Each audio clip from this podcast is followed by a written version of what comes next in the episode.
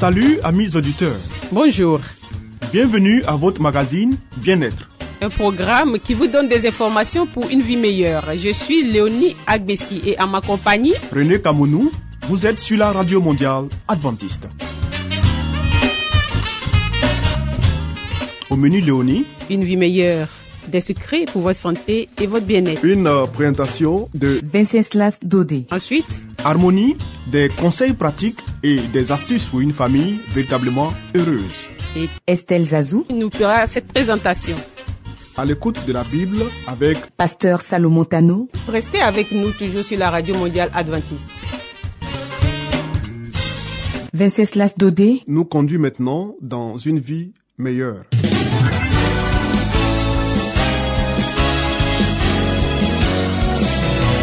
Et voici maintenant votre émission de santé pour une vie saine et heureuse.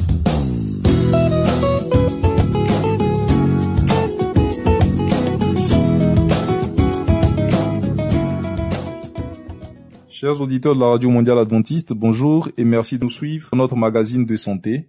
Aujourd'hui, nous donnons des techniques pour apprendre à relaxer. Le stress est votre ennemi. Non seulement il n'améliore pas votre productivité, mais il peut menacer votre santé. Stop. Apprenez à vous détendre. Le docteur Charlie Kunji, psychiatre et auteur avec Serge Limousin du livre Savoir se relaxer, nous dévoile les secrets pour retrouver calme et sérénité. On a l'impression de vivre entouré de certaines personnes stressées. Comment expliquer cette situation? Le monde a considérablement changé ces 100 dernières années et donc les stresseurs auxquels nous sommes confrontés ont eux aussi beaucoup évolué. Dans le passé, la quantité de stresseurs, c'est-à-dire de situations difficiles à vivre, autant au niveau travail que familial, était probablement plus importante encore qu'actuellement. Dans les années 30, un ouvrier travaillait plus de 70 heures par semaine à un rythme infernal sans aucune sécurité de l'emploi. La mortalité infantile était très importante et la vie familiale difficile. Bref, les stresseurs étaient donc certainement plus nombreux et les enjeux plus vitaux qu'aujourd'hui. Imaginons une intervention chirurgicale en début de siècle, avec peu ou pas d'anesthésie. Cela ne devait pas être particulièrement relaxant, mais plutôt assez traumatique. Actuellement, nous ne sommes plus confrontés au même problème. Sur le plan professionnel, les salariés se plaignent surtout des changements fréquents et de la nécessité de s'adapter, de la quantité d'informations et de décisions à prendre, de difficultés relationnelles, depuis les problèmes de communication parfois jusqu'au harcèlement. Sur le plan familial, nous arrivons à plus de 50% de divorces en région parisienne et nous ne pouvons plus élever nos enfants comme il y a 50 ans. Ce qui n'est pas plus mal, mais nécessite également une bonne aptitude au changement et une bonne tolérance à l'incertitude. En résumé, si la quantité de stresseurs était probablement plus importante auparavant, la qualité de ces derniers n'est plus du tout la même. De nouvelles compétences sont utiles pour faire face.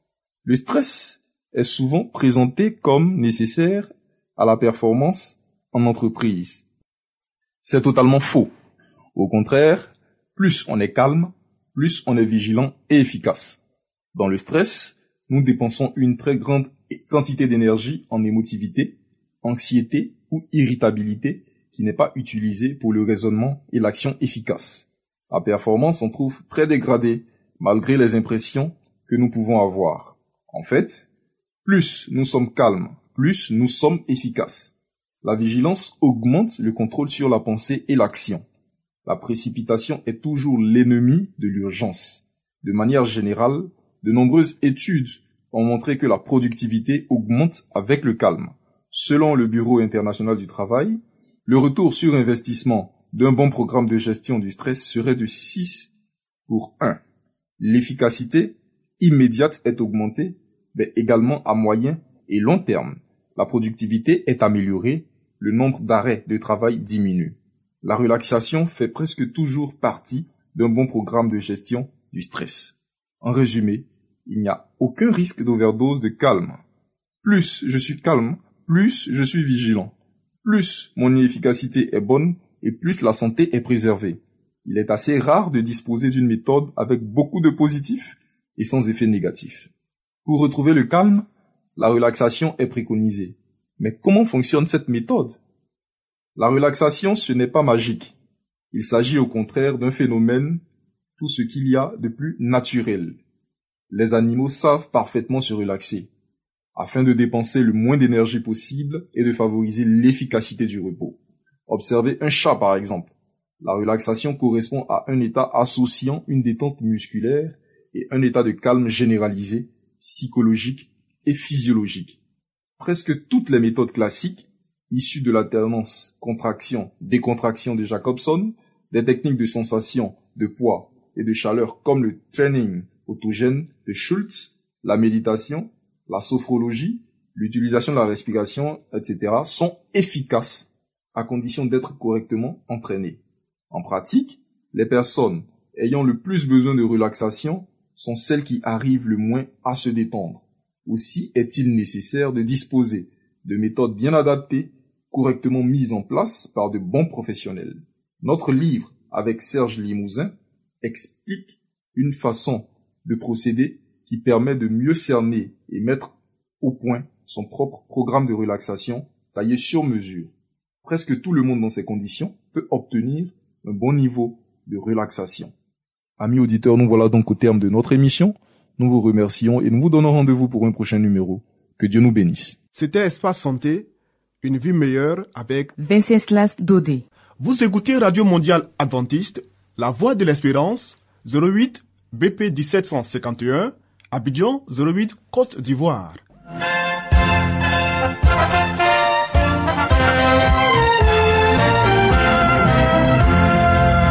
Harmonie, des conseils pratiques et des astuces pour une famille véritablement heureuse. Estelle Zazou, Pour vous entretenir.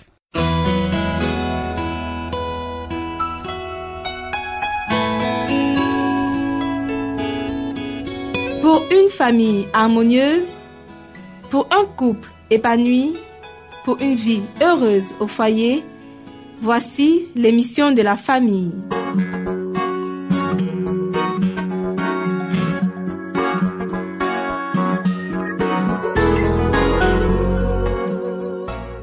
Amis auditeurs, bonjour.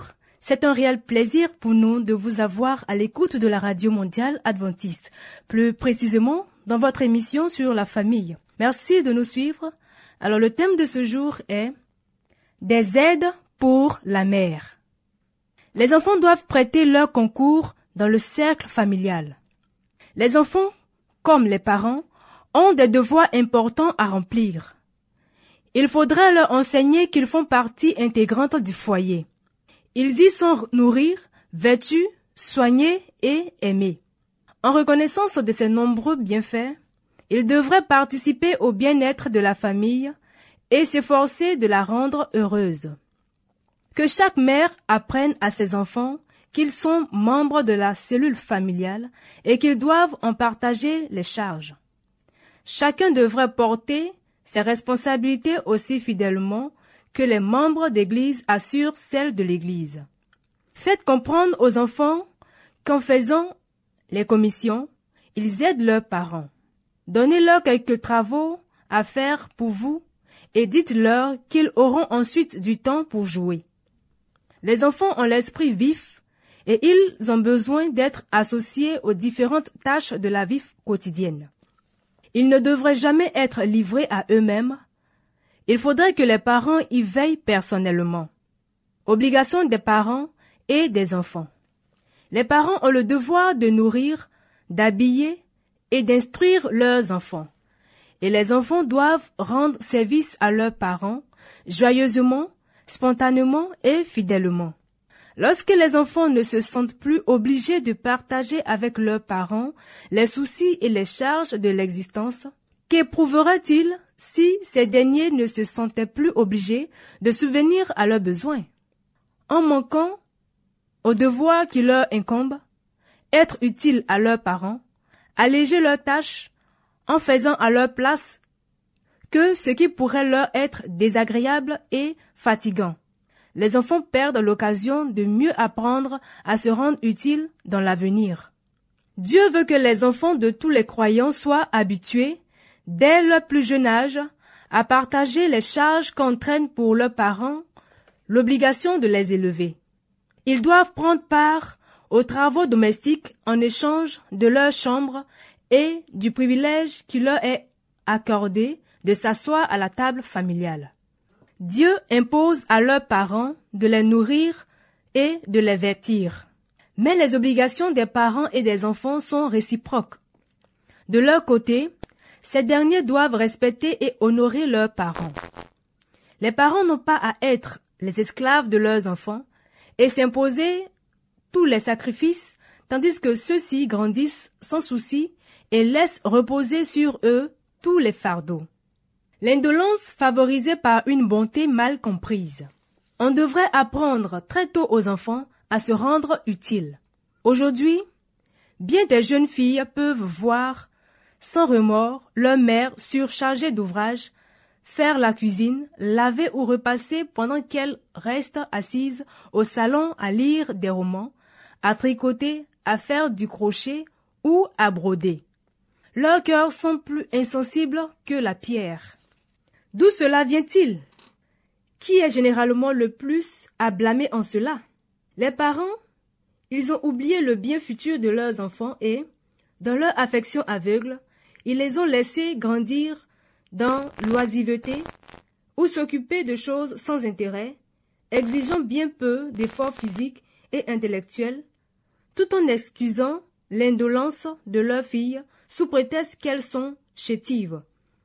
Qu'est-ce qui les a rendues si faibles? Souvent, ce sont les mauvais principes d'éducation de leurs parents. Une somme convenable de travail effectuée dans la maison aurait fortifié leur esprit et leur corps.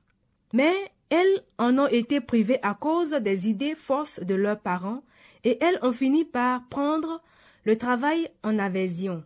Si vos enfants n'ont pas été habitués à se donner de la peine, ils seront vite fatigués. Ils se plaindront bientôt d'avoir mal aux côtés, aux épaules, d'avoir les membres fatigués, et vous risquez, pris de pitié, de faire le travail vous-même plutôt que de les laisser souffrir un peu. Demandez d'abord de faire un travail peu pénible. Puis, augmentez peu à peu leurs tâches chaque jour jusqu'à ce qu'ils puissent travailler suffisamment longtemps sans être épuisés. Les dangers de l'oisiveté. Il m'a été montré que la paresse a été la cause de beaucoup de péchés. Ceux dont les mains et l'esprit sont actifs ne trouvent pas le temps de prêter l'oreille aux tentations de l'ennemi, mais les mains et les têtes oisives sont prêtes à se laisser entraîner par Satan. Quand l'esprit n'est pas convenablement occupé, il s'arrête à des pensées malsaines. Rien ne conduit plus sûrement au mal que d'éviter aux enfants toute responsabilité en les laissant mener une vie oisive et en permettant qu'ils ne fassent rien ou seulement ce qui leur plaît. L'esprit des enfants est vif et, s'il n'est pas absorbé par ce qui est bon et utile, il se tournera inévitablement vers le mal. Bien qu'il soit juste et nécessaire pour eux de se distraire, on devrait leur apprendre à travailler, à avoir des heures régulières consacrées aux exercices physiques ainsi qu'à la lecture et à l'étude. Veillez à ce qu'ils aient des occupations adaptées à leur âge et à ce qu'ils soient pourvus de livres utiles et intéressants. Une occasion utile est la meilleure sauvegarde. La meilleure sécurité pour les jeunes consiste à avoir une occupation utile. S'ils ont été habitués à travailler et à employer judicieusement leur temps, ils n'auront pas le loisir de gémir sur leur sort ou de se livrer à de futiles rêveries. Pour eux, le risque de contracter des habitudes malsaines et de faire de mauvaises rencontres sera moins grand. Si les parents ont tellement à faire qu'ils ne peuvent plus se consacrer utilement à leurs enfants, Satan, lui, saura les occuper. Les enfants devraient apprendre à porter les fardeaux. Il est une importante leçon dont les parents devraient prendre conscience, leurs enfants doivent participer aux travaux domestiques. Que les parents leur apprennent à acquérir le sens des réalités de la vie à comprendre qu'ils ont le devoir de se rendre utiles dans le monde. À la maison, sous la surveillance avisée de leur mère, garçons et filles devraient recevoir les premières instructions sur la façon de faire face aux obligations de la vie. L'éducation d'un enfant, dans le bien ou dans le mal, commence dès son plus jeune âge. Tandis que les aînés grandissent, ils devraient aider à prendre soin des plus jeunes membres de la famille. La mère ne devrait pas se fatiguer à faire le travail que ses enfants peuvent et devraient faire. Le partage des obligations procure des satisfactions. Parents, aidez vos enfants à accomplir la volonté de Dieu en s'acquittant fidèlement des devoirs qui leur incombent en tant que membres de la famille. Cela leur donnera une précieuse expérience et leur montrera qu'ils ne doivent pas ne penser qu'à eux-mêmes, ne faire que ce qui leur plaît ou les amuse. Enseignez-leur patiemment à faire leur part au sein de la famille, afin que leur effort pour partager les fardeaux du père, de la mère, des frères et sœurs soit couronné de succès. Ils auront ainsi la satisfaction de prendre conscience de leur réelle utilité. On peut apprendre aux enfants à se rendre utiles. De nature, ils sont actifs et aiment s'occuper. Cette activité est susceptible d'être canalisée dans le bon sens.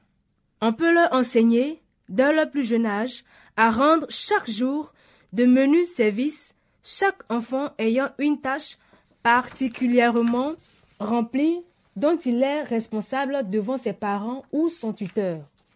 Ils apprendront ainsi, dès leur prime jeunesse, à accomplir leurs devoirs, et ces petites tâches deviendront pour eux un plaisir. Elles leur procureront un bonheur qu'on ne peut obtenir qu'en agissant bien. Ils s'habitueront ainsi au travail et aux responsabilités et trouveront du goût aux occupations sérieuses, comprenant que la vie leur en réserve plus une importante que celle de se distraire. Le travail est bon pour les enfants. Ils sont plus heureux lorsqu'ils sont occupés d'une façon utile pendant la majeure partie de leur temps. L'accomplissement de, de devoirs bien remplis leur feront apprécier d'autant plus leur amusement inoffensif. Le travail fortifie à la fois le corps et l'esprit. Les mères peuvent trouver de précieux collaborateurs en la personne de leurs enfants. Et tandis qu'elles leur montrent comment se rendre utile, elles acquièrent elles-mêmes une meilleure connaissance de la nature humaine et de la manière de s'y prendre avec ces petits êtres. Elles gardent ainsi un cœur plein de chaleur et de jeunesse au contact de leurs enfants. Ceux-ci considèrent en retour leur mère avec confiance et amour et recherchent auprès de leur sauveur aide et assistance. Les enfants bien éduqués apprennent en avançant en âge à aimer le travail qui allège le fardeau de leurs amis. Ainsi prend fin la première partie de notre thème. Retrouvons-nous demain pour la suite. Que Dieu nous bénisse et à demain. C'était Harmonie. Des conseils pratiques et des astuces pour une famille véritablement heureuse.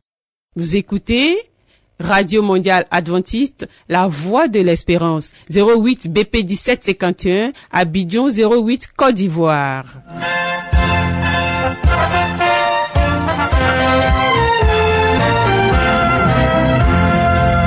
Mettons-nous à l'écoute de la Bible avec Pasteur Salomon Tano. Nous avons certainement lu plusieurs livres prestigieux traitant de problèmes divers. Mais avons-nous aussi lu la Bible, ce livre si vieux et pourtant si actuel? Ce livre si mystérieux pour certains, mais qui apporte des solutions à nos problèmes et nous révèle l'avenir? À travers cette série d'émissions, découvrons ce livre exceptionnel.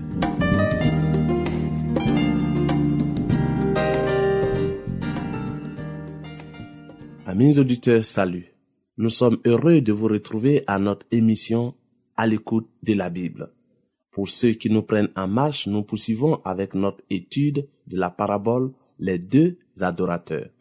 Lorsque le chant du coq vint lui rappeler les paroles du Christ, Pierre surpris et écœuré de son acte, se tourna et regarda son maître. Au même moment, Jésus posa sur son disciple un regard où s'élisait à la fois la tristesse, la compassion et l'amour. Se voyant alors tel qu'il était, Pierre s'éloigna et pleura amèrement. Ce regard du Sauveur lui avait brisé le cœur. Pierre était arrivé à un tournant de son expérience religieuse. Il se repentit profondément de son péché. Dans sa contrition, il ressemblait au publicain. Et comme ce dernier, il trouva miséricorde. Le regard de Jésus lui donnait la certitude du pardon. Sa propre suffisance avait disparu. Et il ne se hasarda jamais plus à des déclarations aussi présomptueuses. Après sa résurrection, le Christ le mit à l'épreuve par trois fois. Simon, fils de Jonas, m'aimes-tu plus que ne m'aime ceci? Pierre ne s'éleva plus au-dessus de ses frères. Il s'en remit alors à celui qui seul pouvait lire en son cœur. Seigneur, tu sais toutes choses, dit-il. Tu sais que je t'aime. Il fut alors investi de sa mission plus grande et plus délicate que celle qu'il avait reçue jusque-là. Le Christ le chargea de perdre les brebis et les agneaux, en lui confiant ainsi la charge des âmes pour lesquelles il avait offert sa propre vie. Le Sauveur lui donna le plus beau témoignage de confiance, le gage le plus sûr de sa réhabilitation. Le disciple fougueux de sa propre justice, orgueilleux était devenu un homme contrit et soumis. Dès lors, il suivit son maître sur la voie du renoncement et du sacrifice. Ayant participé à ses souffrances, Pierre aura le privilège de partager sa gloire quand le Christ sera assis sur son trône. Le mal qui fit tomber Pierre et priva le pharisien de la communion avec Dieu cause aujourd'hui encore la ruine de milliers de personnes. Rien n'est plus offensant pour Dieu, plus dangereux pour l'âme humaine que l'orgueil et la propre suffisance. De tous les péchés, chers amis, c'est assurément le plus difficile à vaincre. La chute de Pierre ne fut pas instantanée, mais graduelle. Sa présomption l'amena à se croire sauvé et petit à petit à régner son maître. Nous ne devons jamais nous fier à nous-mêmes, ni penser que nous sommes à l'abri de la tentation tant que nous sommes ici-bas. Ceux qui acceptent le Sauveur, si sincère que soit leur conversion, ne devraient jamais apprendre à se dire ou à se croire sauvés.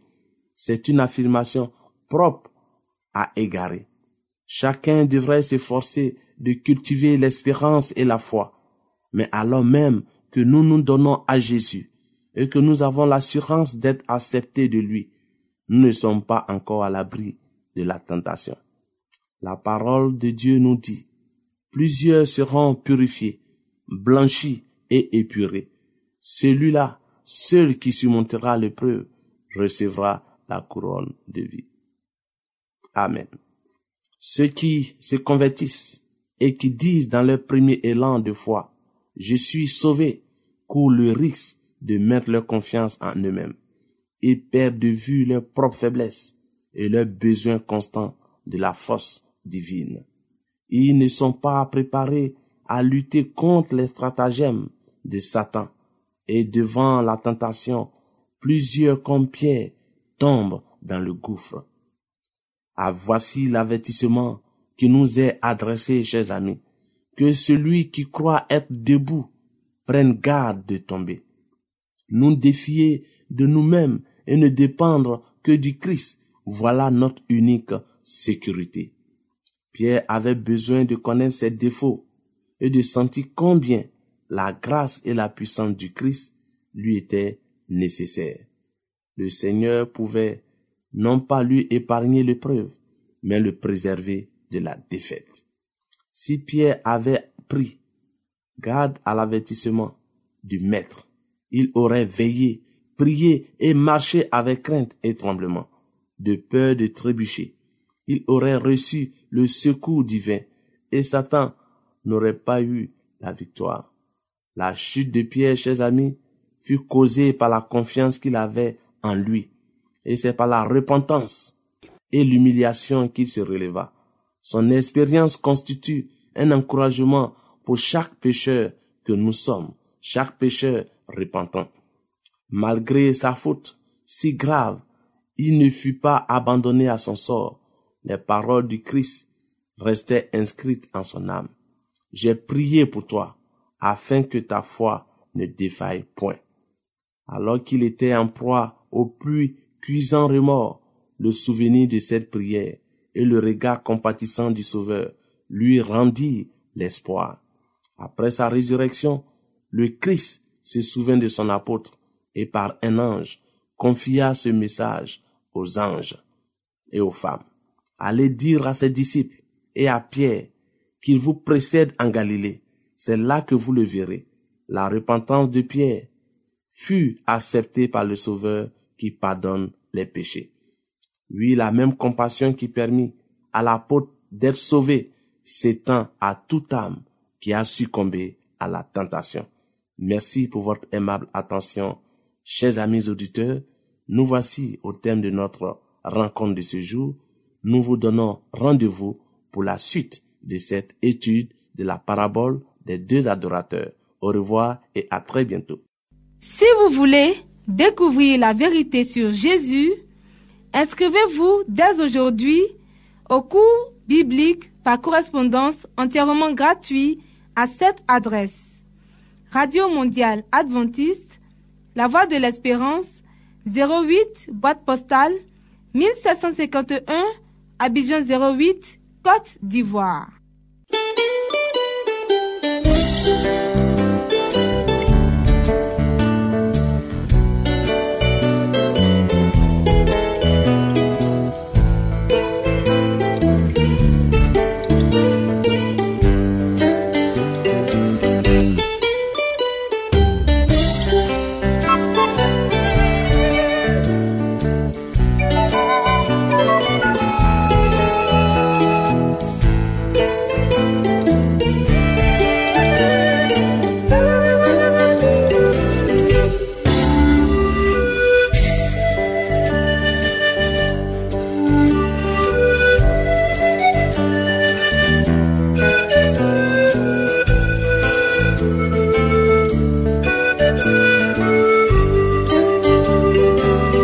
C'était à l'écoute de la Bible avec le pasteur Salomon Tano. Amis auditeurs, ainsi prend fin votre émission du jour sur la radio mondiale adventiste. Si vous avez des expériences ou des témoignages à partager avec nous, n'hésitez surtout pas. Écrivez-nous et à quelle adresse Léonie? À l'adresse suivante, la radio mondiale adventiste, la voix de l'espérance, 08 BP 1751, Abidjan 08 Côte d'Ivoire. Radio mondiale adventiste, la voix de l'espérance, 08 BP 1751, Abidjan 08 Côte d'Ivoire. Veuillez noter notre email, la voix de l'espérance, yahoo.com. La voix de l'espérance en un seul mot, yahoo.com. Bien entendu, la voix de l'espérance en minuscule. Oui, nous attendons vos commentaires et vos questions.